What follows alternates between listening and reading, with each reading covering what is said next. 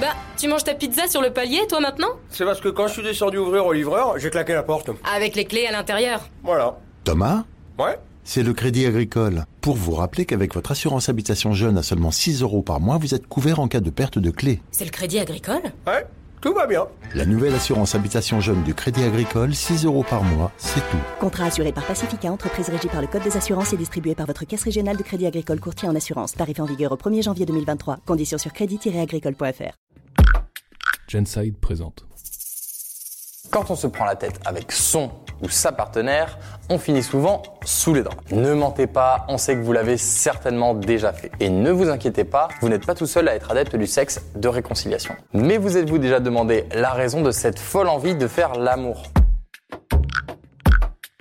Si vous pensez qu'il n'y a aucune explication réelle, eh bien, vous vous trompez. Il y a bien une explication physiologique à tout ça. Et dans ce cas-là, les coupables, eh ben, c'est les hormones. Lors d'une dispute, les hormones comme la testostérone, l'adrénaline et le cortisol, celle du stress, sont libérées en grande quantité. Si vous enchaînez avec une session sous les draps, elles seront suivies de sérotonine, de dopamine, d'adrénaline et d'ocytocine. Procurées par l'orgasme, elles donnent une sensation de soulagement. En gros, si vous êtes très stressé pendant la dispute, toutes ces émotions seront calmées juste après. Vous ressentirez un sentiment de soulagement, de relâchement, de satisfaction, voire même de puissance et de sécurité. Mais attention, les hormones ne sont pas les seules à jouer un rôle.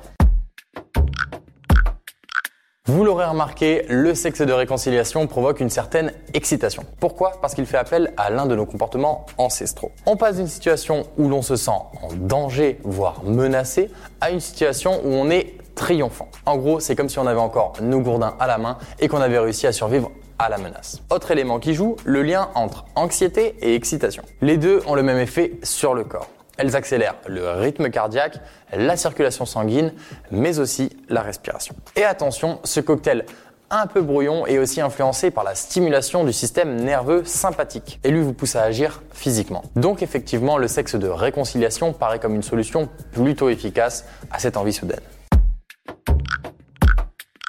Avoir envie de faire l'amour après une dispute, ça arrive et il y a bien une explication scientifique. Votre cerveau, vos hormones, l'héritage de nos ancêtres, tout vous pousse à vous retrouver sous les draps après une prise de tête. En revanche, ce n'est pas parce que beaucoup ont recours au sexe de réconciliation que c'est le cas pour tout le monde. Certains n'ont aucune envie de se retrouver au lit avec quelqu'un qui vient de les saouler. Clairement. Alors n'essayez pas de provoquer la colère de votre partenaire exprès pour ça, vous risquerez d'être déçu.